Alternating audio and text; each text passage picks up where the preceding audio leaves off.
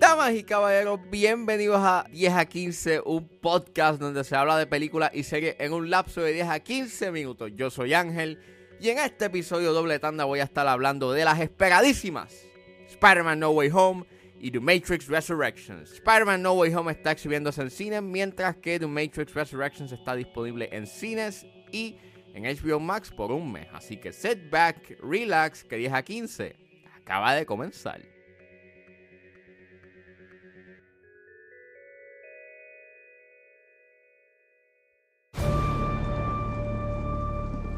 Ever since I got bit by that spider, I've only had one week where my life has felt normal. That was when you found out.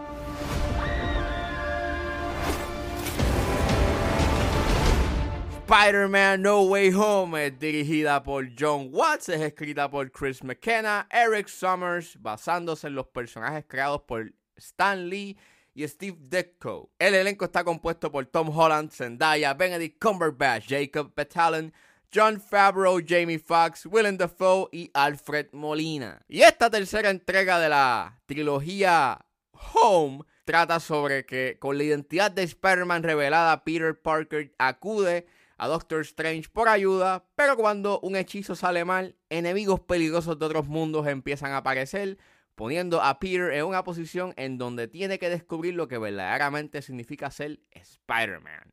Nada, esta es la esperada película del MCU. Todo el mundo estaba pompeado por ver esta película. Yo estaba pompeado por ver esta película because es Spider-Man. Eh, la vi y it's fun. It's fun. I had fun.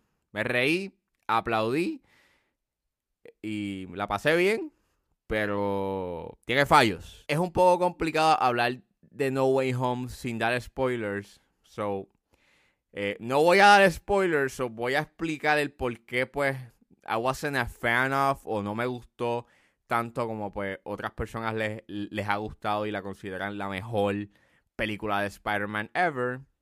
Y, pues, para mí mi mayor problema que tuve es que esta película, sí, se sabe que aparecen los villanos de otras películas de Spider-Man live action en esta entrega. Y eso está cool. Y es un buen fanservice pero llega un punto en donde hay tanto fanservice que descuidan la narrativa. Porque el primer acto está bastante sólido. Es súper sólido, es entendible, este, es bien entretenido, se está moviendo bien, pero su segundo, su segundo acto se estanca porque pues eh, se enfoca mucho en el, el, dilema moral que tiene Peter Parker sobre qué hacer con esos villanos, and so on and so forth it's interesting a nivel, you know, de darle profundidad al personaje de Spider-Man, porque pues eh, en general se podría decir que este Spider-Man no tenga como que un reto, you know, moral. O es esta película así. Este es su endgame en donde tiene que hacer cosas que pues son bien difíciles. Son decisiones difíciles y pues eso está cool. Pero eh, narrativamente ese segundo acto se estanca, es bien lento eh, y pues no pasa nada, you know, narrativamente hablando. Y en el tercer acto también sucede, o sea, es bien satisfactorio y sí es súper cool lo que sucede en ese tercer acto, pero hay momentos en donde hay escenas que se alargan más de lo necesario, que se pudieron haber cortado y no afectaban la trama y maybe pudiste haber eh, cogido ese tiempo perdido en esas escenas este, y haber creado algo más interesante o, haber, o haber construido mejor eh, tu narrativa. Pero, well, eh, se basa mucho en el fanservice que aunque no está mal, creo que es fun. Pero para mí llega un punto en donde pues estaba como que cuestionándome los boquetes narrativos que estaba dejando por basarse mucho en el fanservice. Pues hay un punto en que hay varios villanos que pues desaparecen y no sabes nada de ello hasta el tercer acto y pues it's very it's very problematic y pues obviamente hay otros villanos que le dan más protagonismo a otros y eso también es otro problema. También considero que las escenas de acción de esta entrega como que no eran tan estaban cool, pero no son tan entertaining o, o, pudieron haber sido mejor mejor hechas. Eso tampoco ayuda porque pues, el CGI es un poquito underwhelming o a veces es como que flaquea un poco, especialmente al final donde tienes una pelea que transcurre básicamente de noche y no puedes ver claramente lo que está pasando. Algo hacen con un personaje en específico que cuando tú ves todo lo que ha hecho ese personaje a lo largo de sus apariciones y en la trilogía, pues es un poco underwhelming. Este, no sé, pienso de que lo que hicieron con ese personaje se convirtió como en este comic relief en vez de tener ese mm, ese ese peso que le dan en esta película. And well, pues me, decepcionó un poco lo que hicieron con eso y cuando lo ves eh, en un en una perspectiva completa de lo que ha hecho en esta trilogía y en las apariciones, pues, no sé, eso estuvo medio decepcionante. Eh, pero fuera de eso, Spider-Man es una película que es bien entretenida, eh, la pasé bien, pues, aunque yo no la considero la mejor película de Spider-Man ever, todavía pienso de que Into the Spider-Verse es la mejor, pues, se deja ver y es lo mejor que ha hecho el MCU hasta ahora.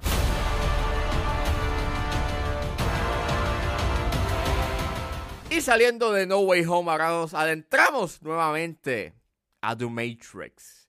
Eso es lo que nos trae la nueva entrega de The Matrix titulada The Matrix Resurrections, que está disponible en cines como en HBO Max por un mes.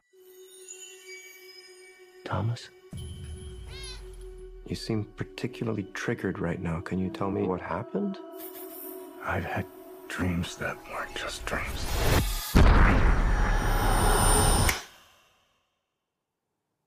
Am I crazy?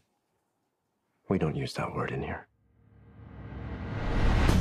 The Matrix Resurrections dirigida por Lana Wachowski, es escrita por Lana, David Mitchell, Alexander Hammond y está basado en los personajes creados por Lana y Lily Wachowski. El elenco lo compone Keanu Reeves, Carrie Ann Moss, Yaya Abdul Mateen II, Jonathan Groff, Jessica Henwick, Neil Patrick Harris, Jada Pinkett Smith, Priyanka Chopra y Christina Ricci. Y trata sobre el regreso a un mundo de dos realidades. Una cotidiana y la que está detrás de ella. Para averiguar si su realidad es una farsa, para verdaderamente descubrirse a sí mismo, el señor Anderson tendrá que escoger a seguir el conejo blanco una vez más. Esta película ustedes han visto que en A4x3 he hablado de todas las películas de The Matrix. Ustedes saben que yo estaba bien emocionado por ver esta nueva entrega de The Matrix. Por fin la vi. Y lo, que puedo decir es que, Lana, hacías falta y qué bueno que regresaste a hacer una película para la pantalla grande. Because this movie is so good. It is so great. Y mira, esta película ha, e, es, ha tenido sus críticas mixtas. Hay gente que la ama, hay gente que no les gusta. And I understand it. Pero, mano, este. I was really invested con lo que estaba pasando en pantalla. I'm speechless. Eh, básicamente, esta película, sin decir mucho, es una deconstrucción a la nostalgia y a la manera en cómo se consume la misma. Y durante la película se está hablando de ello y este es bien y ya esto se ha convertido en un chiste, es una película bastante meta y, sí, es meta, pero obviamente te está básicamente cuestionando la manera en cómo nosotros este consumimos la nostalgia y cómo Hollywood literalmente está hablando de Hollywood, pues provee y se enfoca en traernos estos proyectos eh, nuevamente de propiedades que ya existentes y los trae de nuevo porque pues nostalgia y tenemos un enlace emocional eh, positivo hacia esas propiedades y pues so on and so forth y esto se convierte en un ciclo. Y es un guion bastante inteligente, eh, maneja muy bien esos temas, aunque sí a veces llega a ser bastante este bastante en tu cara y bien expositivo, en Away a mí no me molestó tanto, pero sí entiendo que a mucha gente sí les va a molestar de que sea bien expositivo y bien en tu cara y te ponga esos temas ahí. In Your Face, me encantó mucho de que esto es como que una película en donde Lana Wachowski está haciendo lo que le da la gana. Y me gustó mucho eso. Es bien admirable porque pues la, la, la película no corre como tú piensas y juega con tus expectativas y eso pues nuevamente eh, ella sabe y es una película que está consciente de que está jugando con expectativas y está subverting expectations y está eh, jugando con personajes ya existentes y los está poniendo en diferentes posiciones o en diferentes este, roles protagónicos. Y es súper interesante. Esto es una historia romántica, sumamente humana. Me encantó mucho que fuese tan humana. Es la película más humana dentro de la franquicia de The Matrix y me gustó mucho eso. Fue un nice change of pace. Mano, los personajes nuevos son muy buenos. Específicamente el de Bugs de Jessica Henwick. Ella actúa bastante chévere.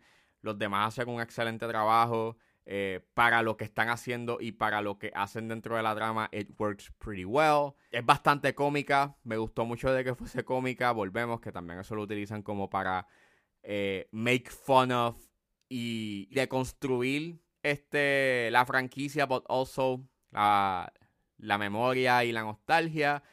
That's fantastic. And, mano, creo que lo único negativo es las escenas de acción. Eh, son bastante close, eh, se basan mucho en tiros cerrados y es, bastante handheld y es como que se pudieron haber trabajado mejor si lo comparas con las, con las primeras tres películas en donde la acción era bastante coherente y tenías una geografía establecida. Aquí pues la geografía flaquea un poco y a veces termina siendo bastante incoherente. Hay unos momentos bastante buenos en varias de esas escenas de acción, pero en ese departamento pues se pudo haber trabajado mejor, pero las actuaciones de Keanu Reeves, ver a Carrie más de nuevo, ver a Neo y a Trinity again, todo lo que pasa en esta película y ese último tiro y esos últimos 20 minutos de la película, they're fantastic. Es súper interesante que tengamos estas dos películas, o sea, No Way Home y The Matrix Resurrections, que están hablando sobre, utilizan la nostalgia desde diferentes maneras, mientras que No Way Home la utiliza desde una perspectiva bastante este, eh, acogedora, pues este Resurrections la utiliza desde una manera de cuestionarse lo que estamos viendo y esa resonancia que pudo haber tenido en ese entonces, este, maybe es tiempo de move on. Tienen que ver The Matrix Resurrections, aunque sea una película que va a ser bien polarizante y al final tú terminas dividido con lo que hace eh, en su narrativa. Esto es un filme y una movida bien riesgosa y bien innovadora en, este, en cierta manera, porque dentro de toda la nostalgia que nos trae este Hollywood, esta película pues literalmente se cuestiona ello. Y, mano, it's, just fantastic. Para mí es de las mejores películas que he visto este año y, man, what a ride.